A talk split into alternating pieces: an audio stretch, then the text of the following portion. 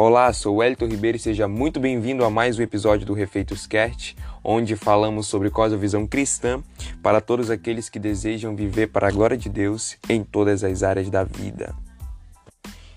E hoje vai ao ar um episódio especial, uma live que eu fiz há mais ou menos um mês atrás com o meu amigo David Rossini, ele é professor de filosofia, estudante de história e é o administrador ali principal do projeto Genebra lá no Instagram. Você pode dar uma olhada lá.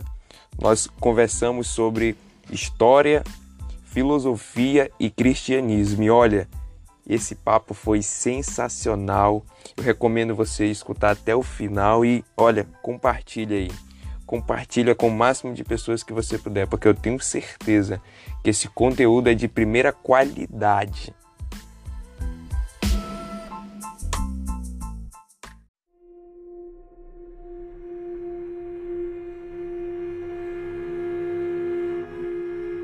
Porque a gente já quer, sem muita delonga, começar o assunto, né? Que é o que? História, filosofia e cristianismo. E aí, a gente tem que fazer alguns pressupostos aqui para poder começar, né, Wellington? Você quer começar? Sim. Sim.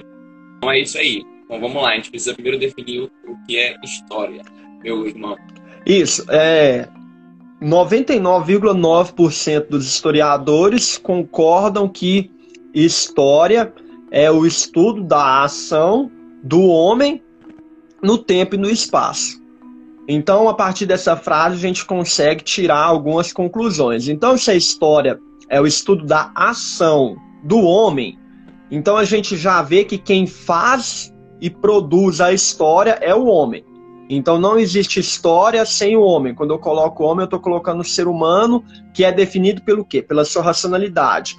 É, o Jaime Pinsky, um historiador brasileiro, ele até fala isso, que só existe história porque o homem é racional. Senão não existiria. Pode parecer uma frase óbvia, mas para definir o termo, a gente precisa dessas frases óbvias.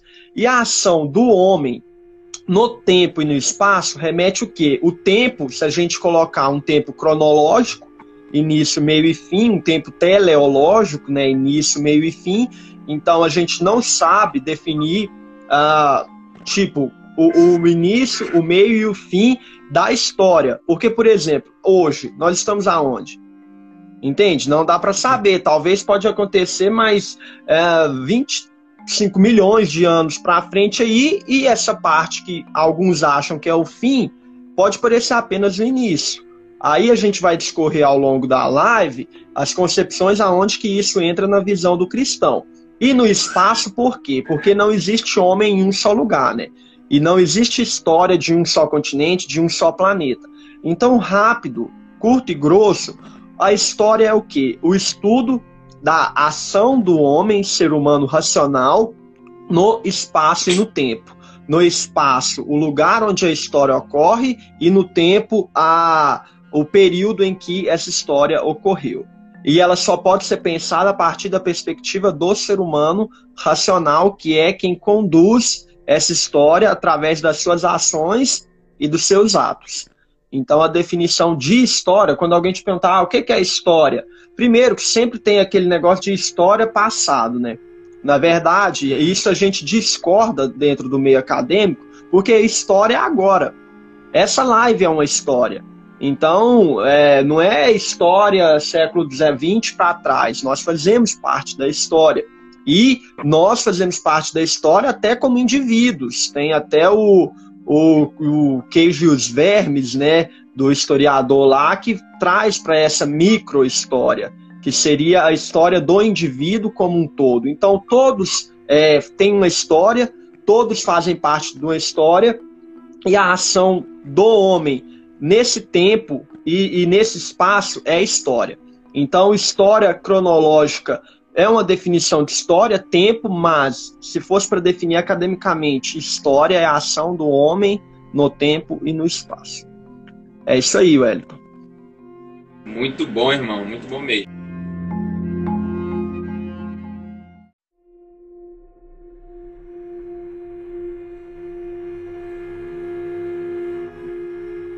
aí só para a gente ir né, avançando um pouquinho, porque nós, como filhos de Deus, devemos fazer esse estudo, né? Isso. O que acontece aqui é uma questão de, irmão, é uma questão de visão e até cosmovisão, né? Dentro do meio acadêmico, como parte do pressuposto do evolucionismo, então o próprio homem é, construiu a sua história. Então o homem evoluiu, o homem se tornou um ser racional, o homem inventou a escrita, o homem inventou as máquinas para mudar a natureza, para sua sobrevivência. O homem, então, conduziu tudo que a gente conhece hoje. É uma visão tanto quanto antropocêntrica, né? No sentido que, de se é antropocêntrico, o homem está no centro de todas as relações que acontecem. Aqui já entra o primeiro choque do estudo da história com quem se define cristão. Porque a gente não concebe a história como a ação único e exclusivamente do homem no tempo. A gente tem que entender como é, cristãos, e aqui eu estou largando o lado acadêmico, não que eu esteja fazendo essa divisão, eu estou meio que me abstraindo da, da academia, devemos olhar agora como cristãos que a ação do homem no tempo e no espaço só é mediante a ação de Deus na sua atemporalidade. Então veja o quão pequenos somos. A nossa ação no tempo e no espaço não define a história, porque estamos julgados por um Deus que é atemporal. Então aqui já temos a primeira e a confusão que mais atinge o, o cristão quando ele vai estudar a história. Porque quando a gente pega, por exemplo, o Wellington, a, a, as pragas do Egito. As pragas do Egito, as pragas do Egito são estudadas na história como acontecimentos ah, ah, causionais. Aconteceu, pô, aconteceu. E é impossível negar eles historicamente, porque depois das pragas o Egito caiu em decadência, o Império Egípcio. Então, aqui entra o, o, o aparato da fé. Nós acreditamos que Deus é um Deus que não que ele fica intervindo na história como se a história não tivesse um controle. Aqui existem duas visões. Você pode acreditar que ele intervém na história, e a história do homem é uma história livre, que o homem produz, ou você pode acreditar que a intervenção divina já era um plano e um propósito. Agora a pergunta, por que, que o cristão deve é, estudar a história? Principalmente, era essa a pergunta mesmo? Sim. Por que, que o cristão deve estudar a história? Cara, isso não é só o cristão todo mundo deveria estudar história, exclusivamente o cristão, para não cometer os erros do passado. Todo mundo me pergunta, David, por que, que a gente tem que estudar história? Pô, reforma protestante, cara, igreja primitiva. Cara, primeiro, que crescer em conhecimento é um mandamento. Então, estudar a história, crescer em conhecimento, é uma função do crente e deveria ser inata. Eu não sei por que tanto cristão tem uma aversão ao conhecimento. É incrível, Wellington. Hoje em dia parece que não está lá na Bíblia que manda a gente crescer no conhecimento.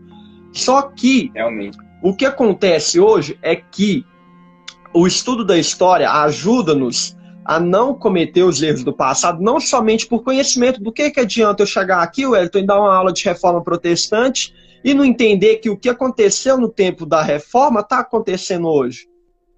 Posso dar um exemplo clássico aqui? Quando o Lutero, quando o Lutero escreveu 97 teses contra a escolástica, que vem antes das 95 teses, que ele bate na Catedral de Wittenberg, ele criticava a teologia escolástica por dois motivos. Um, porque eles estavam usando Aristóteles demais e o uso da razão estava sendo superior ao uso da fé. E dois, porque ficava horas e horas e criavam sumas e mais sumas para debates inúteis, para debates que não mudavam a, a, a realidade da Igreja Católica daquela época. E aí eu te pergunto, isso que eu falei não é o que acontece nos dias de hoje? Nós mesmos nos aprofundamos em livros, em sumas, e aumentamos o nosso conhecimento, e a igreja não está progredindo. Então eu, eu faço uma live aqui, eu entro numa briga ali no Twitter se existe predestinação ou não. Aí eu fico horas no Twitter falando isso, e, e, no fundo, se eu conhecesse a história que a escolástica fazia isso e que era errado, eu não cometeria isso nos dias de hoje. Por isso que o conhecimento histórico é não cometer os erros do passado e, como eu disse, óbvio, crescer em conhecimento, né?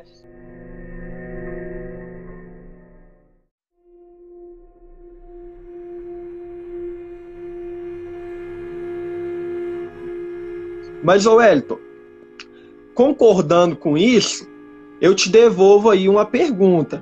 Se devemos estudar história, é, visão antropocêntrica, teocêntrica, tudo isso que eu falei até agora, qual que é a base bíblica para estudar história?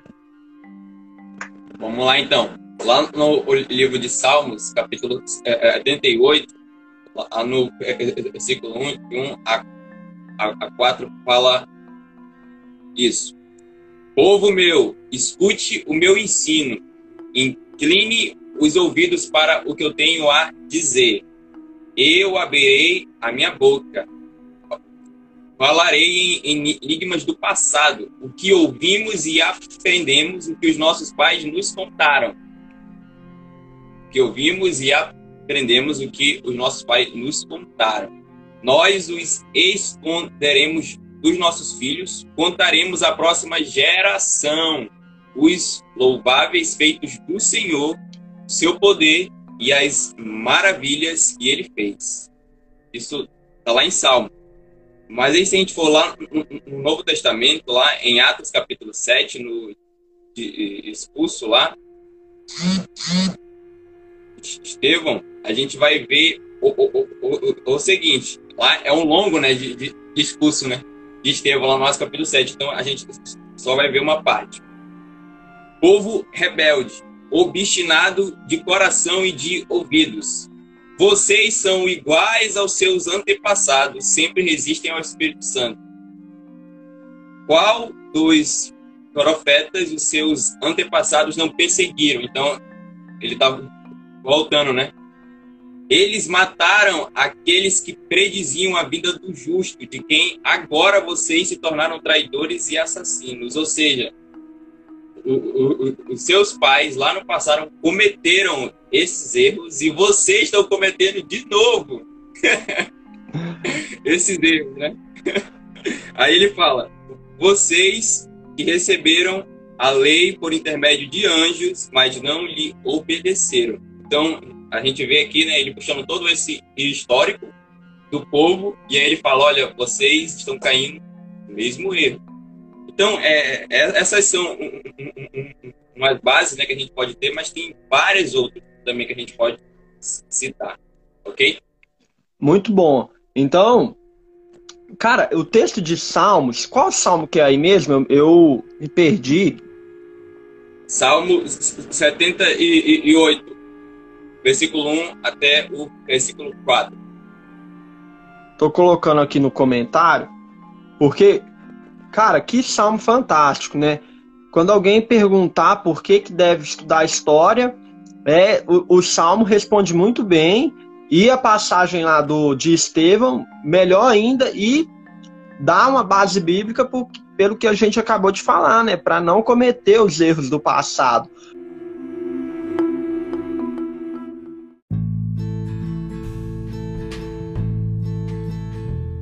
Mas eu sempre tive uma dúvida, Wellington, e eu queria que você discorresse um pouco sobre isso.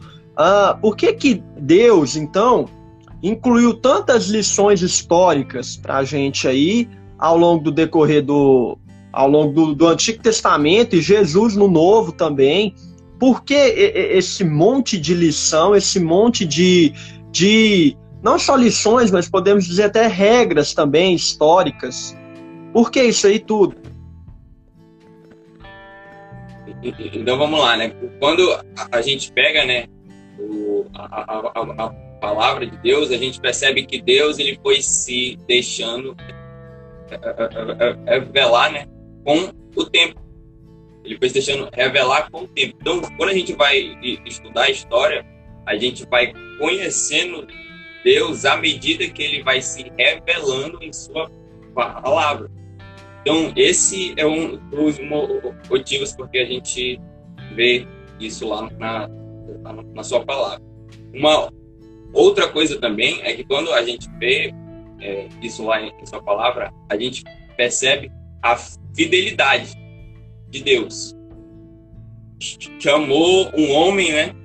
Lá, chamou esse homem, fez desse homem um corpo, deu sua lei, fez tudo isso, e aí a gente sabe a, a história, né? Esse povo, o povo caiu, pecou, foi realmente para longe do Pai, mas ele manteve as suas promessas, independente das ações né, do seu povo. Então, quando a gente vê a palavra de Deus com todos esses relatos, a gente consegue conhecer mais o Pai, o Filho e o Espírito Santo, e também a, a gente consegue perceber a fidelidade de Deus no decorrer da história. Cara, você comentou algo interessantíssimo aí que eu ainda não tinha parado para refletir. A própria revelação de Deus é histórica, num sentido de processo, né? Ele não é um Deus que vem pronto, digamos assim. Não que ele não esteja pronto, ele sempre esteve. Ele não é um Deus que se revelou pronto, né? E isso é interessante, porque se a gente for pegar a, a própria Bíblia, a Bíblia é um livro escrito o quê? Num intervalo de mais de, de, de mil anos, com mais Sim. de 40 autores, se eu não estou enganado. Então, a própria, o, a própria revelação divina é uma revelação uh, no sentido de processos históricos, né? E a gente precisa desses processos históricos para entender a, a revelação. Quando Paulo fala que Cristo veio na plenitude dos tempos, né? Ele está respondendo, na verdade, o que era uma própria promessa de Deus lá em Daniel 2, que Daniel viu o sonho de Nabucodonosor e falou: vai vir um império, depois vai vir outro, aí vai vir esse que é muito forte, é nesse império que esse que não é construído por mãos humanas vai derrubar qualquer um outro império terreno, e isso é muito interessante para nós. Então, Wellington, para a gente encerrar essa primeira parte aí, qual então a razão? Eu expliquei o porquê. O cristão estuda história, né? Mas o porquê e a razão é diferente. Qual então que é a razão do cristão estudar a história? Então, vamos lá, né? Em, primeiro lugar, a gente pode falar que quando a gente faz estudo da história, nossa fé ela é aperfeiçoada. Nossa fé ela vai ser aperfeiçoada. A gente vê, olha como Deus agiu, olha como ele foi fiel, olha como ele realmente um, um frio levou a cabo todos a, a, a, aqueles seus planos para aquele determinado momento. E aí, quando a gente se depara né, com isso, a gente pensa, aleluia, né? Louvado seja o Senhor, ele realmente fez tudo isso como ele vê dito. Só que também a gente pode dizer, quando a gente faz esse estudo, a gente alcança sabedoria, né? E aí tem um, um texto muito bacana do apóstolo Paulo, que ele fala assim, ó, porque não quero, irmãos, que vocês ignorem o fato que todos os nossos antepassados tiveram sobre a nuvem e todos passaram pelo mar. Em Moisés, todos eles foram batizados na nuvem e no mar. Todos comeram do mesmo alimento espiritual e beberam da mesma bebida espiritual, pois bebiam da rocha que os a, a, a, acompanhava. E essa rocha era o próprio Filho de Deus. Contudo, Deus não se agradou da maioria deles, por isso os seus corpos ficaram espalhados no deserto. Essas coisas ocorreram como exemplos para nós, para que não cobicemos coisas mais. Olha aí, então ele está falando, olha, essas coisas ocorreram como exemplo. Então ele está puxando esse fato histórico e ele está falando, olha, vejam isso, não caiam no mesmo erro. E aí ele, ele vai, né? Como eles fizeram não sejam idólatras, como alguns deles foram, conforme estava. O povo se assentou para comer e beber e levantou-se para se entregar à farra. Não pratiquemos a imoralidade como alguns deles fizeram. Então, ele está falando: olha lá, eles fizeram isso, não façam, eles fizeram isso, não façam. E ele vai, né? E foram mortos por serpentes. E não se queixam, como alguns deles se queixaram e foram mortos pelo anjo destruidor. Essas coisas aconteceram a eles como exemplos e foram escritas como advertência para nós sobre quem tem chegado o fim dos tempos. Assim, aquele que julga está firme, cuide-se para que não caia. Então, cara, quando tu olha assim, esses eventos, tu fala, eu preciso aprender. Então, você está alcançando né, sabedoria. Também, um outro motivo né, para a gente estudar é que quando a gente faz esse estudo da história, a gente entende o nosso papel dentro do nosso país, né? A gente entende o nosso papel dentro do nosso país, a gente faz essa participação no nosso país. E, por fim, a gente pode falar que uma outra razão também é que a gente está desenvolvendo a nossa identidade, né? Isso tanto como pessoa, né? Isso tanto como nação, como povo, né? porque nós precisamos de uma história pessoal para seguir o, o, o conselho, né? Conhece a ti mesmo. a gente precisa, né? Dessa memória, dessa história pessoal. E como povo, né? História, ela é a memória da humanidade. Então, se o povo, se a nação não sabe sua história, ela pode passar por uma crise de identidade.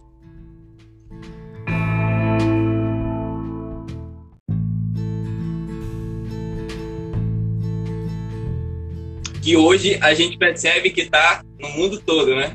As, as, as pessoas estão tentando apagar vários fatos, né? Históricos, pessoas. Irmão, isso é tão interessante que você acabou de mencionar, porque a gente pode partir de uma perspectiva tanto individual como coletiva de história. A perspectiva individual, que você disse de se encontrar na história, isso é interessantíssimo para a gente. E as pessoas, a própria psicologia fala isso, né? A, uma das causas da, da, da, da depressão é justamente esse fato da pessoa não se achar. Então, a pessoa entender o seu período, tempo e processo histórico pode ser um colaborador para a pessoa se encontrar como pessoa também. Aí entra novamente aquela divisão de cosmovisão. Nós acreditamos que o Espírito Santo nos ajuda com isso.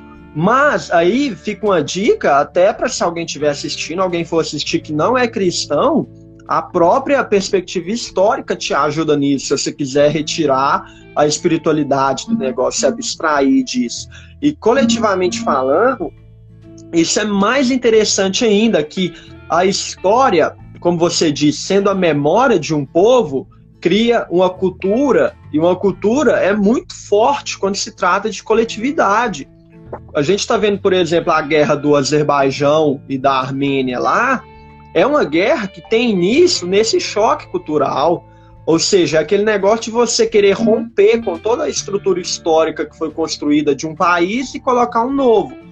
Quem fez isso né, foi o, a União Soviética no pós-guerra mundial, que colocou, começou a introduzir as doutrinas lá nos países que ficou conhecido como cortina de ferro, e aí você subverte toda uma cultura nacional. É como se um país invadisse agora o Brasil e falasse assim: ó, aqui não vai ter mais feijoada, samba, nem futebol. Ou seja, você está indo totalmente contra uma cultura que foi construída historicamente. Agora, essa construção histórica também é um perigo para nós, né?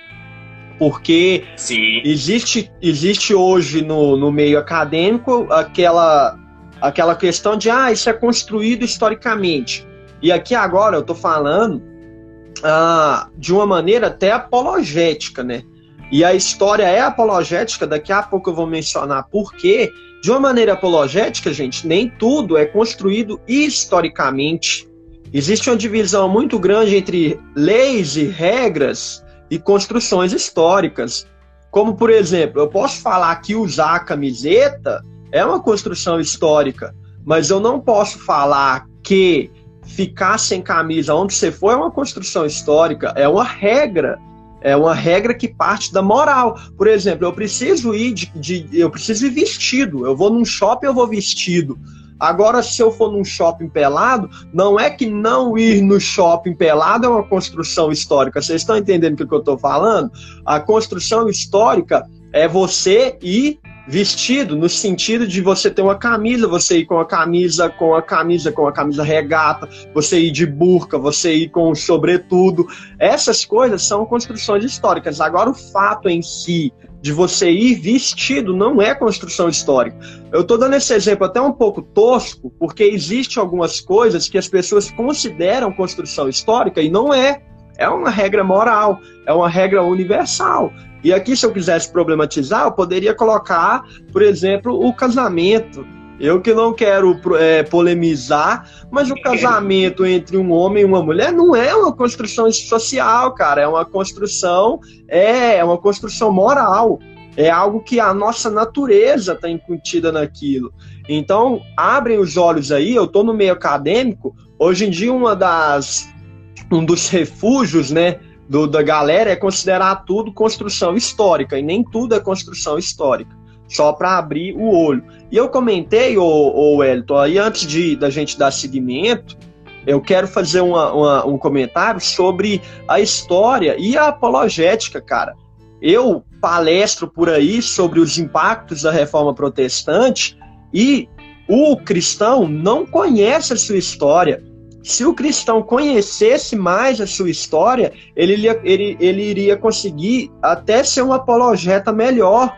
Como, por exemplo, eu sempre menciono nesse lugar que eu vou a importância que a reforma deu para a educação pública, a, a, a importância que a reforma teve para a didática, para as divisões dos ensinos. Então, hoje, é, é, é, a, a escola estatal, a escola pública, a escola para todos é uma construção do protestantismo. E aí nós pecamos por isso. E aqui, eu estou falando do protestantismo se a gente fosse fazer uma apologia de um protestante contra outra religião. Mas se a gente fosse fazer uma coletividade do cristianismo, a nossa apologia, a nossa apologética abre muito mais o leque, como por exemplo, ah, eu, eu, sou contra a Igreja Católica, eu sou contra os preceitos da Igreja Católica, matou um monte lá na Idade Média, etc. Cara, nós é que temos essa briga entre protestantes e católicos. Mas se juntasse protestantes e católicos para falar sobre uma apologética de como o cristianismo é, contribuiu para o avanço do Ocidente, ninguém ganharia um debate de nós Universidade vem da, é, é, da Idade Média, é criação católica, escola é criação católica. Aí, se a gente pular para os protestantes, educação pública é criação é, protestante, nisso eu estou considerando o cristianismo como um todo. Isso porque eu ainda não entrei na política. Porque foram cristãos que brigaram por liberdade de imprensa, como John Milton na Inglaterra, foram cristãos que desenvolveram métodos anti-absolutistas contra os seis absolutistas da Igreja da, dos Estados. Então, se, conhece, se a gente conhecesse a história, seríamos melhor apologetas. Como, por exemplo, esse eu cito aonde eu vou, velho. Parece que ele já é intrínseco a mim. Se conhecêssemos a história de William Wilberforce, o, o parlamentar inglês que aboliu a escravidão, Olha para você ver o nível de apologética que já eleva o cristão por conhecer a história. Poxa, cara, o cara que criou o projeto de lei para abolir a escravidão na Inglaterra é um cristão. E foi um e, e, foi baseado em concepções bíblicas. E aí a gente chega na escola, Wellington, o cara fala pra gente o quê? Que a abolição na Inglaterra foi abolida por razões comerciais, que não precisava mais Sim. ter escravos porque os escravos precisam de salário para o salário desenvolver o capitalismo industrial, sendo que é uma baita, não de uma mentira, mas é uma baita de uma ocultação. E quem oculta uma informação é assim um mentiroso. Então, o projeto de lei vem de um cristão que tinha concepção de que, o de que a escravidão não era compatível com, com o cristianismo. E a gente peca por falta de conhecimento, né? É o clássico versículo, o meu povo perece por falta de conhecimento, e é talvez o versículo mais atual de todos aí da Bíblia. E essas mil e uma ramificações de igreja que cria também pode ser um fator negativo para isso.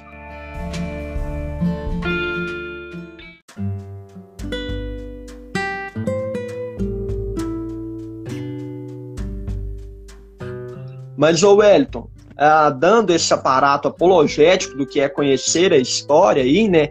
E que faz, né? Abre o olho do cristão para ele entender, para ele estudar a história. Cara, imagina você tá numa, numa conversa com um cara do seu serviço e aí ele começa a atacar o cristianismo, etc. E você não sabe se defender nesse sentido, né? Não que eu estou diminuindo a espiritualidade, criando uma racionalidade é, extrema. Porque o próprio Cristo disse para os apóstolos que quando eles foram colocados em julgamento, o Espírito Santo ia falar. Mas a gente tem que saber interpretar que uma coisa é uma coisa, outra coisa é outra coisa totalmente diferente. E outra, Deus ah, e o Espírito Santo, ele não cancela a nossa racionalidade. Um dos problemas que aquilo que eu falei no início da live, né, é que algumas pessoas têm aversão ao estudo. Ah, você está se tornando um cara muito técnico. Ah, você está se tornando um cara muito científico. Cara, quem criou a técnica e quem criou a ciência foi Deus. Entende? Por isso que parte de uma cosmovisão geral, ah, esse é, romper com esse preconceito que as igrejas têm hoje em dia de de estudar, de conhecer e não idolatrar isso, né? Porque aí a gente vai cair no mesmo pro problema da escolástica, que é idolatrar a razão em detrimento da fé. É os dois caminharem de maneira que a fé sempre fale mais alto que a sua razão, que a espiritualidade sempre fale mais alto que a sua razão, mas que ela tenha a base da razão para te ajudar. Entende? Do que, o que, que seria a gente se a galera, alguém parasse nós na rua e falasse, ó, oh, por que, que você é evangélico, sendo que as igrejas, tanto católica como protestantes, fizeram isso, isso e aquilo? O que, que você vai falar? Como que você vai abrir a Bíblia para responder isso se o cara tá te questionando um problema histórico? Entende? E aí o que acontece? O pessoal, na tentativa de abrir a Bíblia para dar esse tipo de resposta, faz é piorar, porque às vezes o, o nego me vem lá com o Pentateuco em que eu podia matar a pessoa se ela.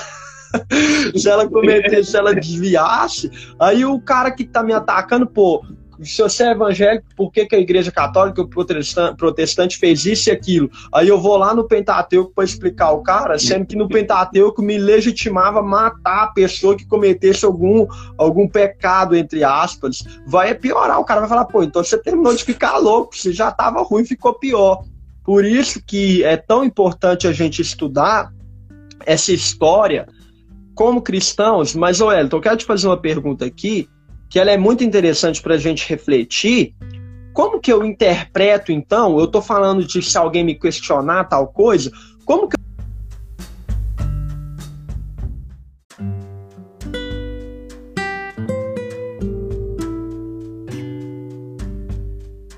eu interpreto então a história na perspectiva cristã, no sentido de que eu tenho, du eu tenho duas visões em choque. Uma que o homem é o condutor da sua história, a ação do homem é o que conduz o mundo, e outra de que nada está fora do controle de Deus. Como que eu vou interpretar então a história com esse choque? Amém, então. Vamos lá, né? Sobre essa importância do eh, eh, estudo antes, né, que você estava falando, quando a gente pega o apóstolo Paulo, né, por exemplo, lá, você olha, cara, Paulo era um homem de três mundos, né? Helênico, romano o, o, o, o, judaico, né? Isso, helênico, romano e judaico. judaico. Cara, e aí você olha, Deus pegou esse homem, né? E fez uso daquilo que ele tinha de melhor, né? Seus dons, talentos e todo o seu conhecimento. Então, a, a gente olhar, ah, então se você tem fé, você não precisa do ensino, né? Do estudo, de ir a fundo, de realmente saber, e aqui tá falando sobre esses fatos do passado, esses fatos do hoje também, a história, né? Então a gente olha, cara, não. Paulo era esse homem e o Senhor usou. Então vamos lá. Como a gente faz essa interpretação? Em primeiro lugar, a gente tem que entender que a história não é algo que começou, aí terminou, inicia de novo. Cíclico, né? Repetitivo, cíclico. Primeiro a gente tem que entender que a história é linear, né? Isso a, a história começa quando Deus falou. E, e, e, e, esse Deus, né? No princípio que criou Deus, os céus e a terra. Então ali começou a história. E ela vai né, como uma linha e ela tem o seu máximo né, na morte do Filho de Deus. E ainda vai, e ela vai ter seu fim na sua. Então isso é, é, é, a primeira coisa que a gente deve levar. A história ela, ela é linear, em primeiro lugar. A história é linear. Aí a gente pensa, né, por que a morte do, do Filho de Deus ela tem esse lugar dentro da, da história? Aí a gente precisa entender que Paulo fala, né? Quando chegou a plenitude do tempo, Deus enviou seu filho. Então, tudo aquilo que Deus estava falando sobre esse Messias no Antigo Testamento se cumpre na encarnação né, do Filho de Deus, sua vida, sua morte, sua ressurreição, sua. E, e, e agora a gente sabe que ele está lá no céu, né, e depois ele envia o seu Espírito Santo. Então, ela ocupa esse lugar porque é o ápice da redenção, né? Então, o, o, o, o, Filho de Deus, ele representa o ápice da redenção, sua morte, sua ressurreição. Então, pelo lugar, a história ela é linear. Aí a gente precisa entender também que dentro da história, a gente tem que reconhecer a soberania de Deus. Lá no livro de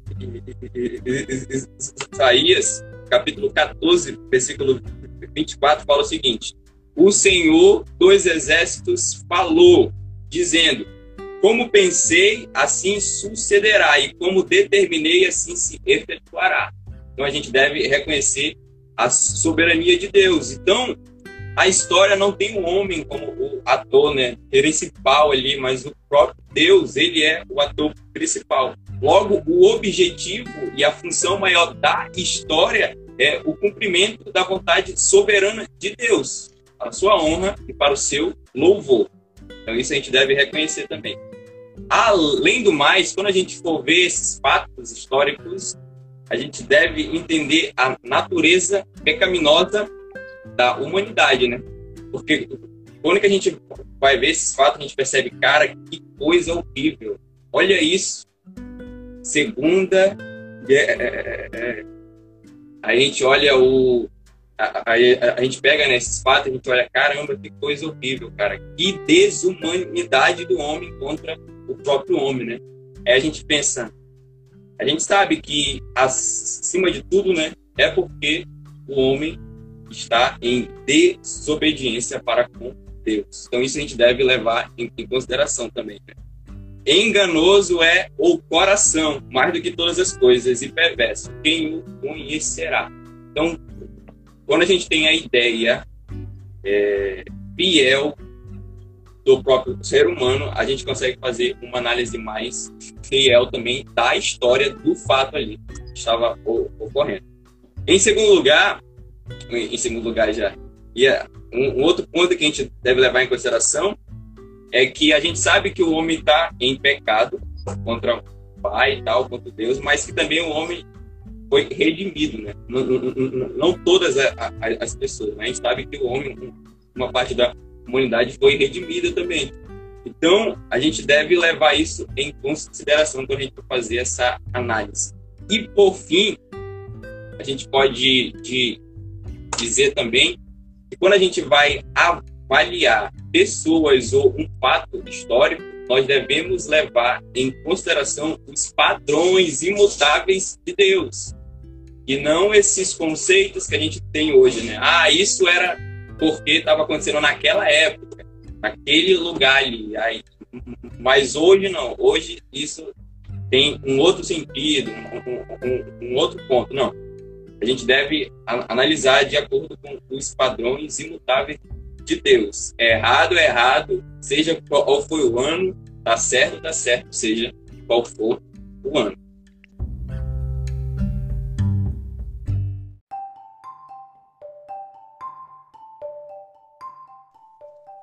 Ei. Hum. Cara, isso que você fala é muito interessante, porque se a gente entender que o primeiro refúgio desses canalhas de hoje em dia é o relativismo, E essa frase sua é, é uma tesourinha lá na, na raiz, corta lá na raiz. Não há, não há alteração, não há sombra de mudança na vontade divina, né? E é interessante que isso que você falou nos defende de teorias tanto de direita como de esquerda que confiam na bondade do homem como solução política, né? Então a gente tem o, a utopia marxista, né? O próprio Marx dizia que, que uh, o fim da luta de classes é o fim da história, né?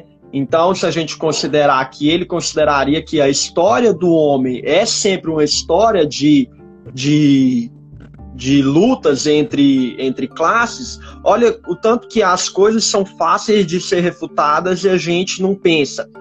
Se o cara considerou que a história inteira até aqui é a opressão de quem manda, é a opressão do, do, do, do dominado, por que, que daqui para frente mudaria? Quer dizer que mudaria a natureza humana? Como assim? Não faz sentido nenhum, né? É isso que eu tô falando. Aí o que, que os caras fazem? Relativizam o que é bom e o que é ruim. E quando a gente pega Deus, Deus não é relativo, cara. E isso é tão interessante que aí que a gente já refuta, até sem querer, o progressismo também, né? Refuta aqueles atualizadores da Bíblia. Como eu vou atualizar a Bíblia e colocar uma regra de Deus? Olha que coisa interessante, né? Se consideramos o mesmo Deus e uma regra está lá em Levítico, como por exemplo a de o homem se unir a sua mulher e, e a, a condenação à homossexualidade, e Paulo reforça isso no Novo Testamento, por que, que no século XXI isso muda? Por que, que a gente relativiza a vontade de Deus? Porque isso que você fala, cara, é para encerrar a live, mano. Não existe, Deus é imutável, não existe sombra de vontade ao longo de toda a história. A gente está falando da história e o cristianismo, então a gente vê que a história é a, a, vontade de Deus sendo manifestada através dos homens, e quando ele não tiver homem, no dane-se também, ele vai sozinho, ele faz sozinho. Quantas vezes a gente não viu uh, chover fogo no Antigo Testamento?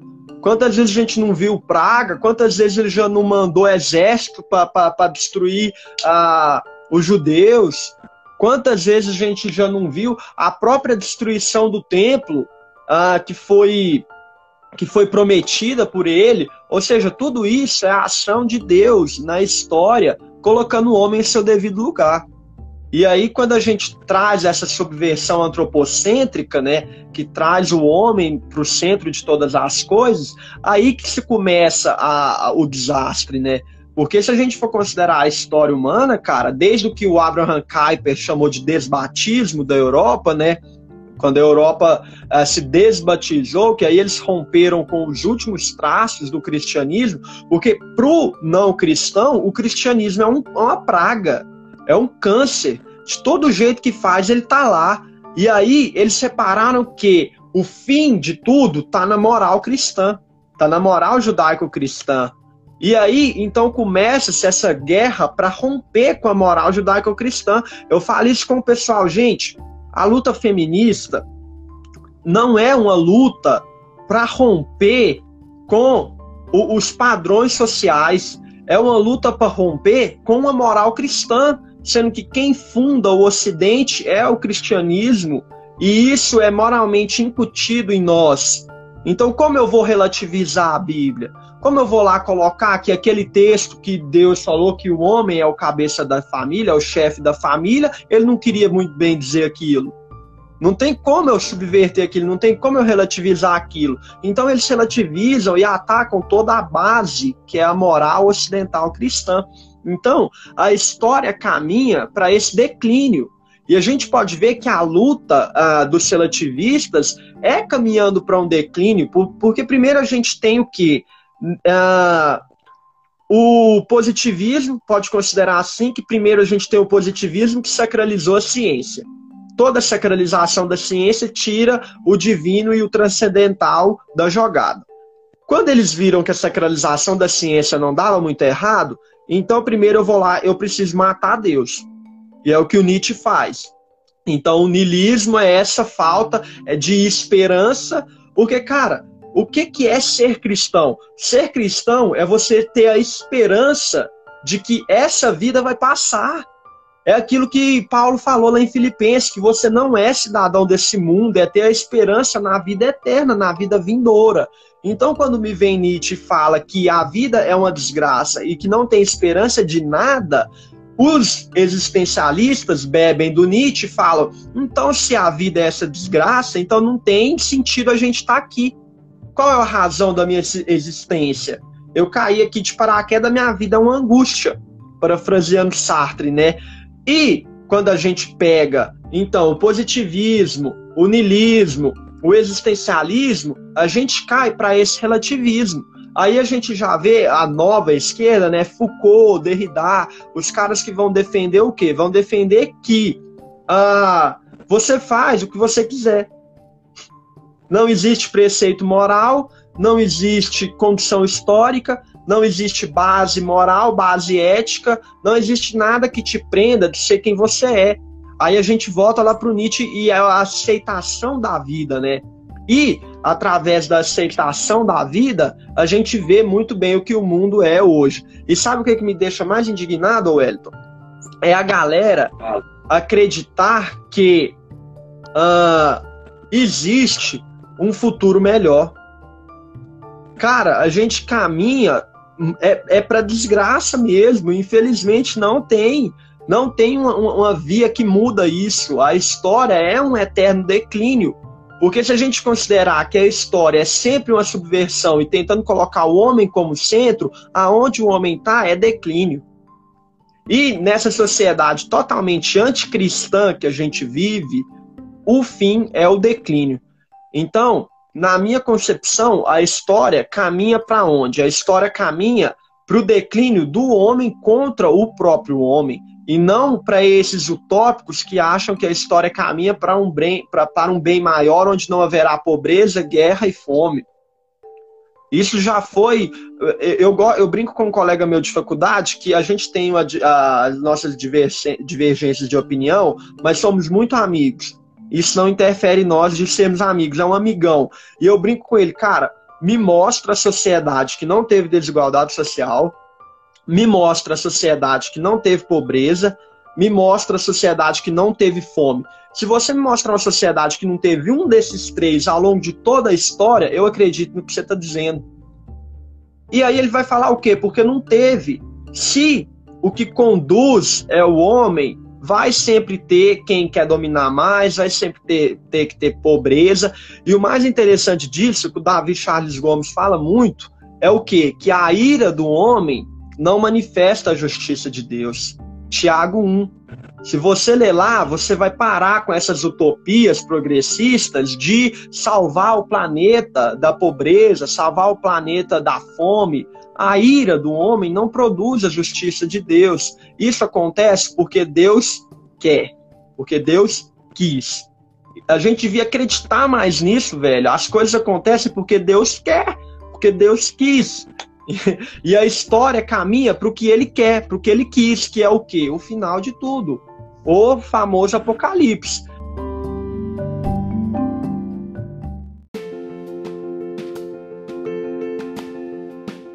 Você quer discorrer aí, ô, Wellington, um pouco sobre. Olha lá, 52, olha, cara, o tempo voou, nem pareceu Eita, que a gente. Nem pareceu Sim, que a gente cara, conversou. Não é, mano? Você está falando, cara, muito é, verdade. E aí, né, sempre que a gente tenta olhar para o futuro da perspectiva do homem, né, da perspectiva de um possível sistema, um possível, a, a gente sempre percebe que, cara, como você falou, não tem como a gente olhar da perspectiva humana e ver algo como sucesso, sem guerra, sem morte e tal. Agora, quando a gente parte da visão cristã de mundo, que tem como fundamento o fato da história ser linear e a ação de Deus no mundo, na história, no tempo e no espaço, e aí quando a gente olha o ápice da redenção, que é o fato do, do o Filho de Deus né, se encarnar, viver, morrer e ressuscitar, cara, a gente percebe que essa vinda dele, esse advento dele, iniciou a nova era, iniciou a nova humanidade. Ou seja, o tempo por vir foi penetrado no tempo presente e a gente já experimenta dentro dessa nova humanidade algo que a gente vai ter no futuro quando ele retornar. Glória a Deus. Então, é aquilo, né?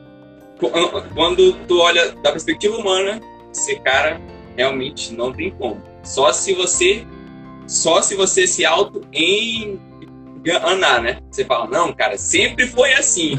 Mas um dia eu acho que vai ser de é. outra forma. Cara, o Jordan Peterson fala muito isso. É o, o ideólogo é aquela pessoa que quer arrumar o mundo sem arrumar o seu quarto. Você pode ver que toda pessoa que quer um mundo melhor, toda pessoa que fala, não, se for a minha vez de tentar, vai dar certo. E aí o cara se endeusa, né? Assim, o cara já se coloca como um ente superior, um ente que não tá, um ente que tá fora do, do curso da história um ente que está fora da sua natureza. E o interessante da natureza humana é isso, cara, ela atinge todo mundo, por isso que se chama natureza. Por isso que ninguém vai salvar a história, o único salvador é, é, é, é Jesus Cristo, mediante a ação de Deus na história. Então, o estudo da história é isso, brother.